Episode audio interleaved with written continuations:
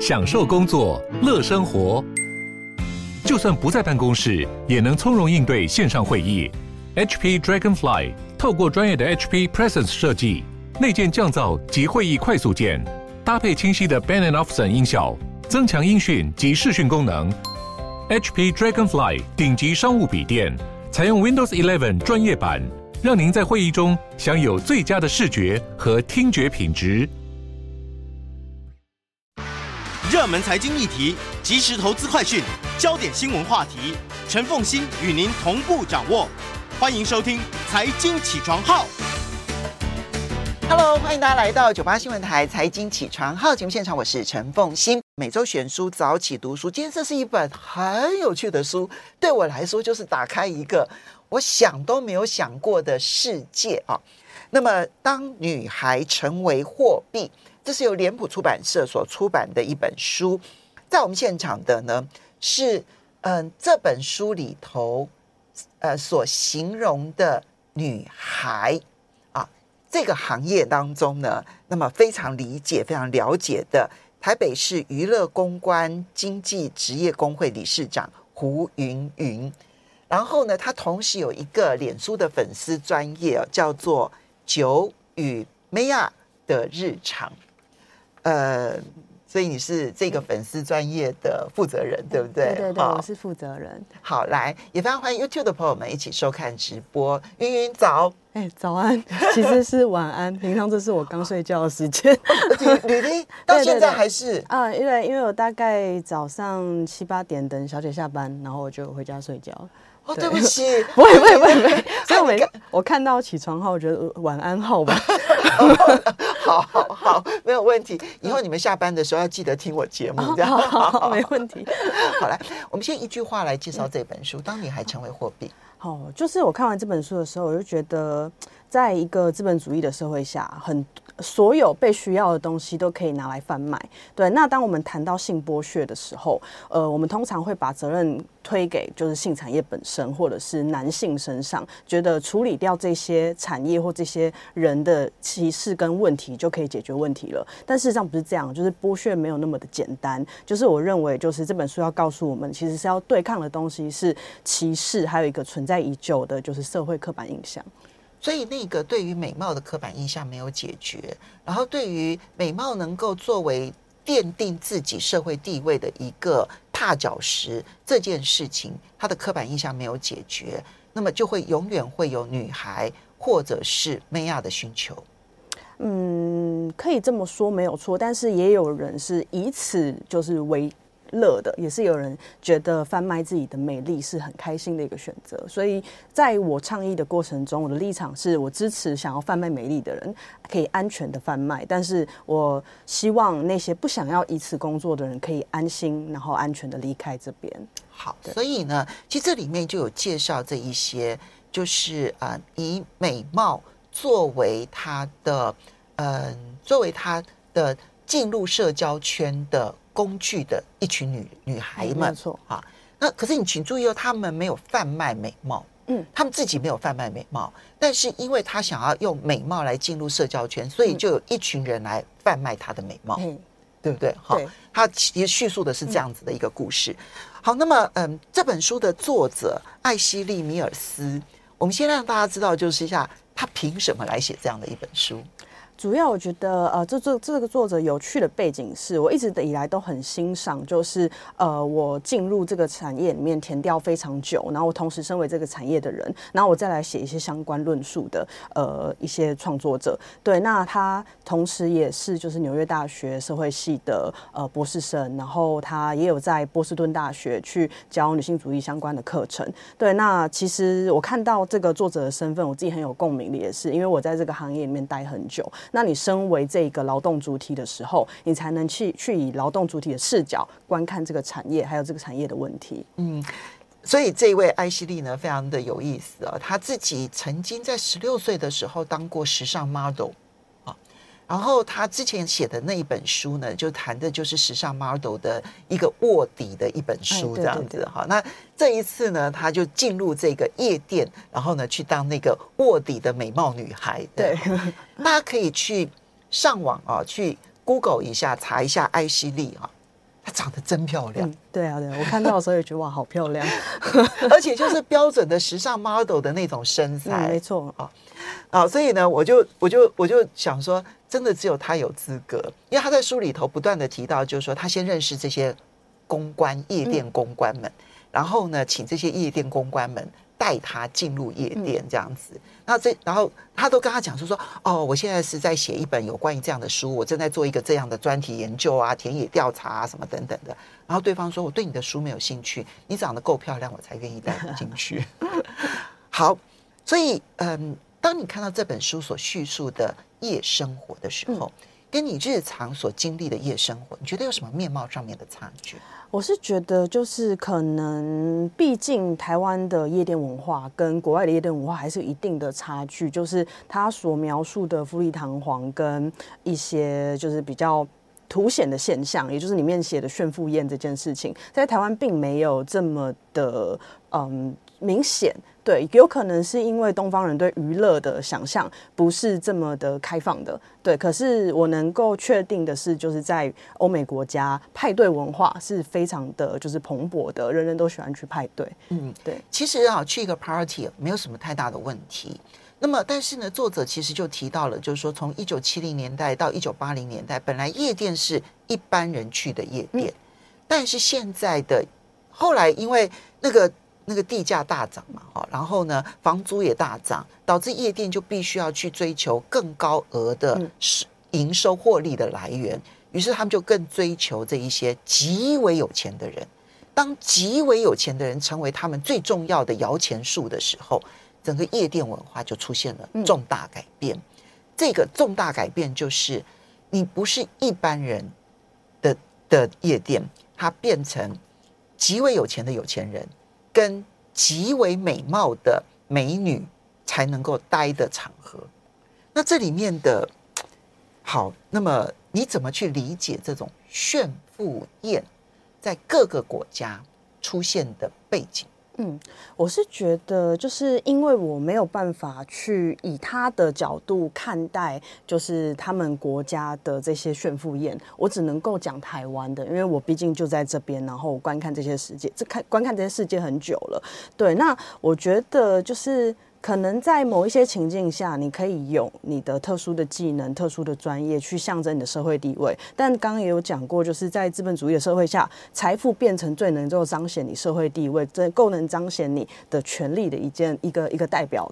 对，那呃，马斯洛的金字塔里面就有讲到，就是呃，社交、爱与归属感的部分嘛。那其中社交里面就有一个备受尊重的需求。嗯，对，那备受尊重的需求，我觉得就可以彰显在炫富宴这件事情上面，因为。财富才能够象征一个人能不能够被尊重，对。那所以关键点就在于此，对对对。如果说今天我在别的地方我得到了我受到的尊重，也许我不需要用炫富这种方式来得到我想要得到的尊重。可是现在全世界都有这种用炫富得到尊重的需求。休息一下，欢迎大家回到九八新闻台财经起床号节目现场，我是陈凤欣。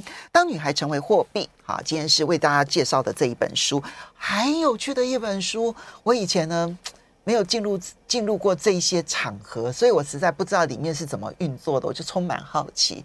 那我觉得它是最深入剖析，因为即便是生活在这一个嗯夜生活圈子里头的人，可能你都不会了解的那么深入，因为他是有意识的去，他访问了四十四位公关，他访问了超过二十位的女孩，访问了超过二十位的有钱客户，哈。所以你就知道这个产业链当中几个比较重要的成员，他都有精心的去访问过啊。那么，然后自己也成为女孩的一部分，哈，对不对？哈，也也是他的脸孔够大啊，他的身高各方面够大。在我们现场的是这个酒与妹仔的日常脸书粉丝页的负责人，他同时也是台北市娱乐公关经济工职业工会的理事长胡云云，也非常欢迎 YouTube 的朋友们一起收看直播。好，所以云刚刚提到了。炫富宴这件事情，其实跟人期望借由钱得到尊重是有很大的关系。对，而且这件事情是主流的一个意识形态，就是有钱代表着我在这个社会的地位高，或者是你们我可以被获得尊重。在书里头，其实提到有很多的客户，或者是很多的嗯公关啊，或者是一些女孩们都认为，嗯，夜店其实也是呃社交一个很重要的一个场合，对对对，可能成就非常多的事业，嗯，但呃作者观察之后，其实觉得成就的少，炫耀的多，是。你的观察呢？嗯，如果要类比，就是说，因为我自己可以，因为我夜店跑的比较少，但是我多多少少还是有去过。如果说要类比叫做夜店的地方的话，就台湾的夜店的话，嗯，在我的看来是社交的需求比起炫富的需求更多了一些。如果是台湾的现状的话，对，那就是我也很怀疑过，因为我问过我朋友，所以我们才在讨论说，为什么女孩子会愿意那边呢去那边，然后给男生请喝酒，或者是说男生可能请她去包厢，她就过去，就是为什么会这样？然后我们讨论出来的结果是，嗯，很多女生会觉得说。呃，我来这边夜店玩，男生帮我喝酒，就是帮我付酒钱是应该的，嗯、对。那他请我去做，应该的，对。我在那样子有被这样子的待，被被这样子邀请的待遇，是代表说我是够漂亮的，我的那个阶级是够高的。所以有些人要炫的要的是钱，嗯、有些人要炫耀的是美貌。是的。所以对他来讲，我有一个可以炫耀美貌的地方也很好。没错。好，那这个书里头当然很。深入的访问几个关键的角色，公关女孩。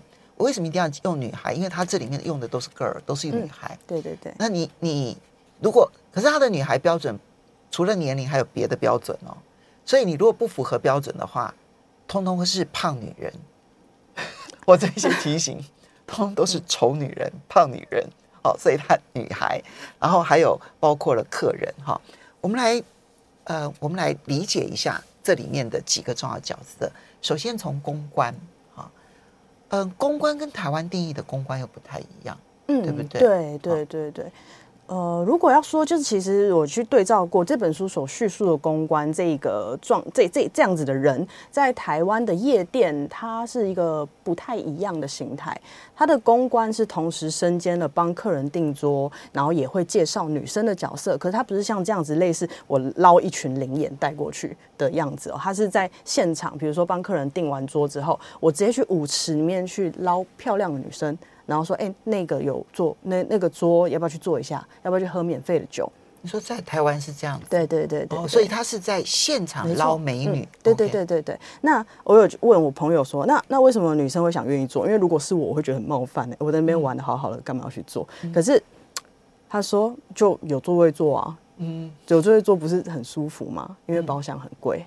哦，对，不是人人都可以花的，应该说不是花不起，是愿不愿意花。因为包厢不是便宜的，嗯，对对对，这其实跟他所描述的现象有异曲同工之妙，就是他画了那一个那个正常的通常的夜店的图，就是这一些桌都是类似包厢的概念，就是距离 DJ 很近，然后他的这个台阶比较高，所以全场的人都可以看得到他们坐在最有钱的区域范围内，然后座位非常的舒适，然后呢，底下可能，如果你是在一般人的位置的话，嗯、你可能只能站在酒吧旁边，没错，嗯，然后去喝酒。对，但是你在酒吧旁边站着就很辛苦，嗯，而那边就有座位。对，哦，对。但是如果因为其实有订得起那些就是可能半开放式包厢的那个还好，其实最贵的是 VIP 包厢。那 VIP 包厢是外面看不到里面，可是他们看得到外面的。嗯、对，有一些不夜店的会这样子装潢。对。嗯好，所以这是第一个，嗯嗯，公关的角色就是要拉拢有钱人跟美女，哎，对，可以这么说。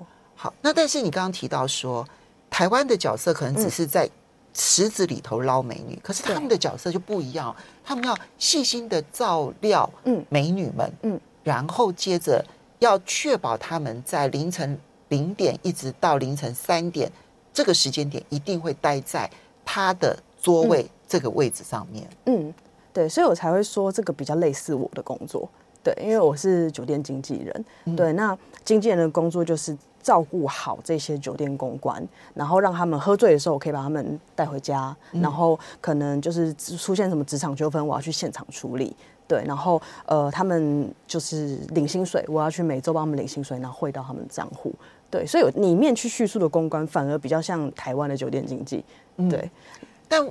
台湾的经济又跟他们的公关又有一点不一样，嗯，就是你旗下的酒店小姐跟你之间是有直接的呃工作的关系的，嗯、他们强调的却是公关跟这一些美女们的朋友关系。对，这件事情很微妙哦，就是说呃。要说，我们先把有没有拿薪水这件事情抽掉来看，就是其实，在法律上是没有定义说我们到底是什么样的工作。我们跟公关也不是雇佣关系，真的有被法院法院确认过的是，哎，是公关委任我们做经纪人。对，可是，在业界的现况下，比较像是公关是我们雇的员工，但这个其实是不成立的。嗯、对，那我觉得这是有趣的是，我们跟公关之间的关系也是要经营朋友关系，也要对，然后里面去讲了很多一些烂招。招数，比如说搭讪妹，然后再把他骗去，或者是怎么样，这是在酒店也是会发生的。这也是我为什么去当经纪人，因为我不要让这件事情再发生。对，我试着让他用更诚实的方式告诉他，这里就是酒店，这里会发生什么事。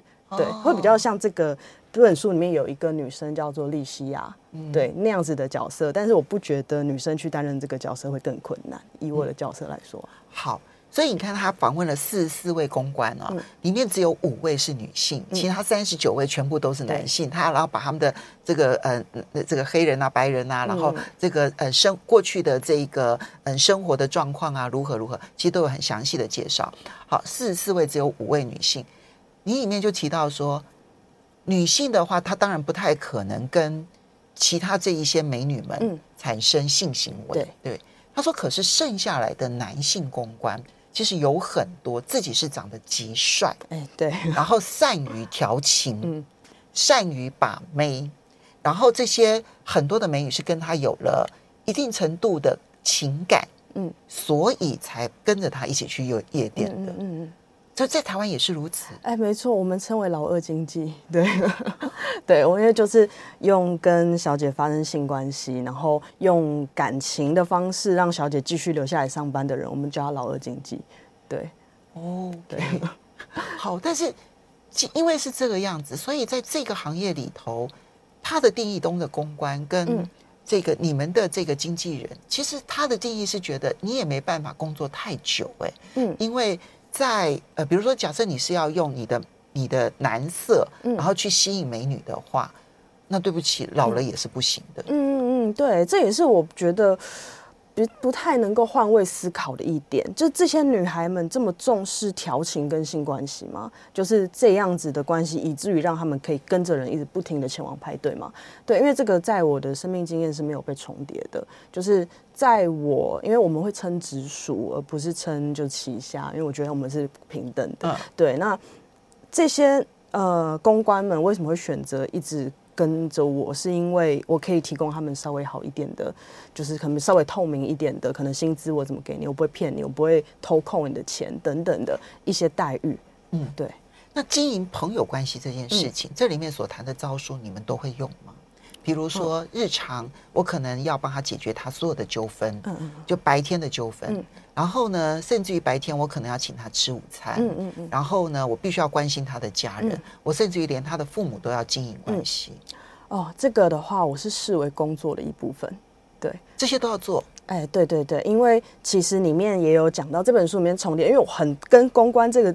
角色很有共鸣的点，就是很多异乡来的女孩前到陌生的大都市，联络这些公关，前往夜店当派对女孩。那我也是一样的，很多从异乡来到大都市，想要赚钱，不管是还债也好，养爸妈也好，任何的梦想也好，他们找到我。可是，在异乡他们是孤单的，对，他们也没有其他人可以去倾诉这样子的生活或这样的职场，所以他可以社交的对象，而且是作为亲密的社交对象。也只有我一个人，对，所以我们就进到女孩这个件事情。嗯、其实你刚刚讲到说有很多女孩来自于异乡，当然从台湾的角度来看，嗯、可能最多就是嗯嗯中南部、对对对对东部，然后来到台北。嗯、可是他那个不一样哦，嗯、他那个到纽约这样子的一个大都会里头，嗯、他可能是来自于中西部的城市，嗯、他也有可能来自于中东欧啊，所以这里面大量的提到，不管是。俄罗斯跟乌克兰啊，都被大量的被提到，因为他们呃呃，俄罗斯跟乌克兰美女啊这件事情是，还有中东欧这些美女是大家都熟悉的，嗯嗯嗯嗯嗯，他们他们比较容易符合他的女孩的定义。嗯、他的女孩定义啊，有点吓坏我了。这样子，高挑，什么叫做高挑呢？就是你必须要身高超过一百七十五公分，穿了高跟鞋之后要超过一百八十二公分，而且你还必须穿 XS 这样子的一个衣服，这才叫高挑。我们休息一下，马上回来。欢迎大家回到九八新闻台财经起床号节目现场，我是陈凤欣。在我们现场的呢是台北市娱乐公关经济职业工会理事长胡芸芸，他也是粉丝嗯、呃、这个脸书粉丝页九与 Maya 的日常的脸书粉丝页的负责人啊。那么今天我们来开启一个借由书籍阅读可以开启一个很不一样的世界。那么，嗯，跟芸芸的世界有重叠的地方，嗯、但也有跟芸芸的世界其实是很不一样的地方，对，对，对，对不对？好，那么，嗯，这这本书叫做《当女孩成为货币》，那么由脸谱出版社所出版。那么去叙述在纽约，尤其是纽约，当然全世界几个大的城市啊，都有类似像这样子的、嗯、特别 VIP 的这一种啊、呃、夜生活派对。好，那它里面去介绍了这里面几个主要的。这个这个这些角色，其实他的书名啊，英文书名是叫做就是 VIP，嗯，Very Important People，好，所以它的重心点就是放在那个最高金字塔顶端的那一批人，哈，那这一批人对美貌的要求就极高啊，他们说，呃，你必须是，如果你是时尚 model，那最好，嗯，如果你不是时尚 model 的话呢，那你至少必须是。优秀平民，对对对，优秀平民的定义是美貌、漂亮之外呢，身高一百七十五公分以上，而且一定要穿高跟鞋，而且穿了高跟鞋之后要超过一百八十二公分，嗯、然后呢要很瘦，要多瘦呢？要能够穿 XS 的衣服，我是穿 M 号到 L 号的，对。我也是，对，我就知道说哦，好可怕哦，这样子，然后。我一百七十三公分，我觉得我很高，但是我觉得我还距离他很遥远。这样好，这才叫做优秀平民。然后呢，其他的就会比较，就是你至少你必须要够高，然后或者是你没有一百七十五，但你至少有一百七，然后呢，可能也够美貌，而且不不会太胖，那就是一般平民。嗯嗯嗯，否则剩下来的就是拒绝往来户的一般路人。就是你连想要去夜店花钱，他都不让你进去。嗯，嗯，对。那么，可是当我们知道这些女孩在全世界这么少见，她自己的美貌是如此重要的资产，这时候我们就真的要问了：他们为什么愿意接受公关的邀请去夜店？嗯，他们不拿钱的，而且他们一再的强调他们不拿钱的。嗯，这本书里面其实呃也跟这个作者的经历有关系，就是说他的。呃，很大范围的提到时尚产业跟夜店之间的关系。就是我在看这本书的时候，其实我可以想象到，就是因为现在时尚产业关于模特这件事情，其实竞争非常的激烈。然后因为网际网络很发达，可以展现自己的机会也很多。对，那可以去。改变女性外貌或提升女性在社会审美观中的美丽的价值的呃产业也非常的蓬勃。对，整形。对对对对，我试着好好的说。对，然后，呃，对，所以这样的状态就让竞争力更大了。对，所以我觉得这些女孩来这边其实无疑就是为了寻找更多更好的机会。对，那其实刚刚有讲到，就是关于这样严苛的标准，我也认为是对时尚产业有相当大的影响。因为在，因为我昨天稍微做了一下资料，其实最典型、最呃，可能在提倡健康美以前的 top model，就是需要 double XS 号，也就是比 X 号更小的。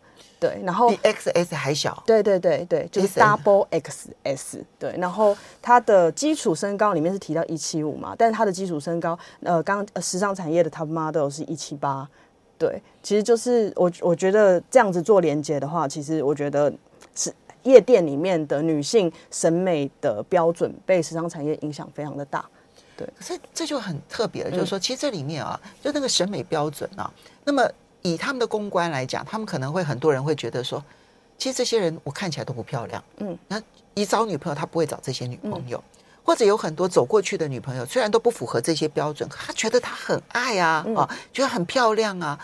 就连他们的客户也不见得觉得这一些最高挑的人他们是最美的，嗯，他们的审美标准可能也比较是一般的这样子，就是说啊，你看起来嗯没有那么瘦，但是是属于瘦的，嗯，然后呢，可能是三围可能更更加的这个凸凹凸有致的，但问题是他们到了夜店就是要找这样子的，嗯嗯，为什么？所以他要的其实并不是你成为我的女朋友，嗯，他要的是你坐在我桌里桌上，我的桌边，然后凸显出我的地位，嗯嗯嗯嗯嗯。所以这个美貌这件事情是用这种美貌来审审查出一种资格来。对，因为刚刚我提到了跟时时尚产业息息相关，就是这个原因。因为时尚产业去象征的，就是除了呃财富之外，美貌之外，就是应该说财富呃时尚产业象征的财富跟美貌，呃等于你的社会社会地位。对，所以当这样集合这一生的这样子形象的女性存在于这样子自己的旁边的时候，也会象征着我的地位变高。对，我认为应该是这样子。嗯，好。可是问题是。那么，对于这一些人去那边炫富，他其实就是喝酒，嗯、对不对？哈，你会看到他这边有什么香槟雨、香槟列车、香槟雨，然后是嗯、呃、等等这样子的一些场面，然后花钱如流水。里面特提到了一个他最有名的一个客人，就是刘特佐。嗯嗯嗯。之前我们曾经为大家介绍过一本书哦，就是嗯讲马来西亚的一个丑闻，一马公司的一个丑闻。那个丑闻的男主角就是刘特佐，好，那可是这些人用香槟就能够在就能够真的在外面也得到他的地位吗？他们自己会去嘲笑别人的炫富，可是自己又来夜店炫富，嗯，为什么？这个问题哦，这个问题我也很难理解。对，因为其实这本书里面有些问题我还是想不透的。对，所以他有提到了一些说法，嗯、对不对？可是。可是对你来讲不合理，对，我没有办法同理在那个状况里面，我没有办法理解说为什么那样子的状态就就得做这样子的炫富行为，然后我又要去就是觉得看不起他人，对，这是我比较没有办法厘清的一部分。嗯，但问题是很多人也觉得说这里面的女孩除了美貌之外，她的外表身体打造也很重要。嗯，比如说他们一定要穿超高的高跟鞋啊，然后比如说他们一定要。拿着名牌啊，他们要穿着是名牌的衣服啊，他们必须要很小心翼翼的打造他们的外表，这在台湾也是很重要的吗？其实我觉得在夜店，当然它会有一定的打扮的要求，只是不至于会这样子严谨。对，那但是唯一就是可以连接，就是去夜店确实不可以穿拖鞋，但不不可能出现你长得不 OK 出去。或者是说你穿的不 OK 出去，这样的状况是不太可能发生的。嗯，对。啊，OK。可是所以，嗯，所以能够穿高跟鞋当然是最好。对，但是也不会逼你一定要穿。可是拿名牌包包这件事呢，嗯，也还好，因为毕竟就是台湾年轻人其实拿年名牌包包。不会是这个，会比较像是我有经济能力、有经济独立之后的人拿这个都比较可以彰显自己的位置。可是很多人觉得酒店小姐也喜欢拿名牌包包。嗯嗯、对这个的话，我觉得。在我认识的所有酒店小姐里面，真的喜欢包名牌包包的非常少。我觉得这个很多的原因，就比如说，呃，我根本就没有时间去逛专柜，我有时间就想睡觉。然后我有去问了，真的每次上班都会拿名牌包包的小姐，是你为什么要拿名牌包包？而且她名牌包包就那两三个。然后我问你为什么要拿，然后他就是说，呃，因为拿这个名牌包包，客人会觉得我很有价值。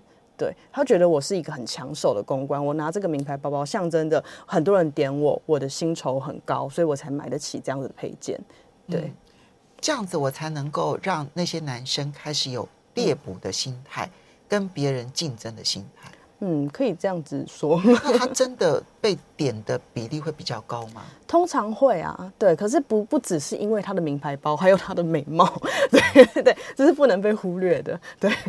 好，嗯，那我们最后讲一下，就这本书里头，其实呢是嗯、呃、很清楚的点出这里面的性别意识、阶级意识、种族意识是刻板的不得了，强烈的不得了。嗯，那么看起来现在资本主义走到二十一世纪，反而把这一些性别意识、种族意识、阶级意识，用各式各样的炫富的方式秀得更加的明白清楚。你怎么看？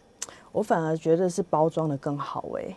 嗯，对，因为像是呃，我们先不论，因为就其实我觉得最大的差别就是这这些女孩在这个场合里面没有领钱嘛，她们没有薪水嘛，可是里面有讲到说这项工作，但又不是工作。对，那在我的场合，那这就是工作。对，因为时间的关系，非常谢谢。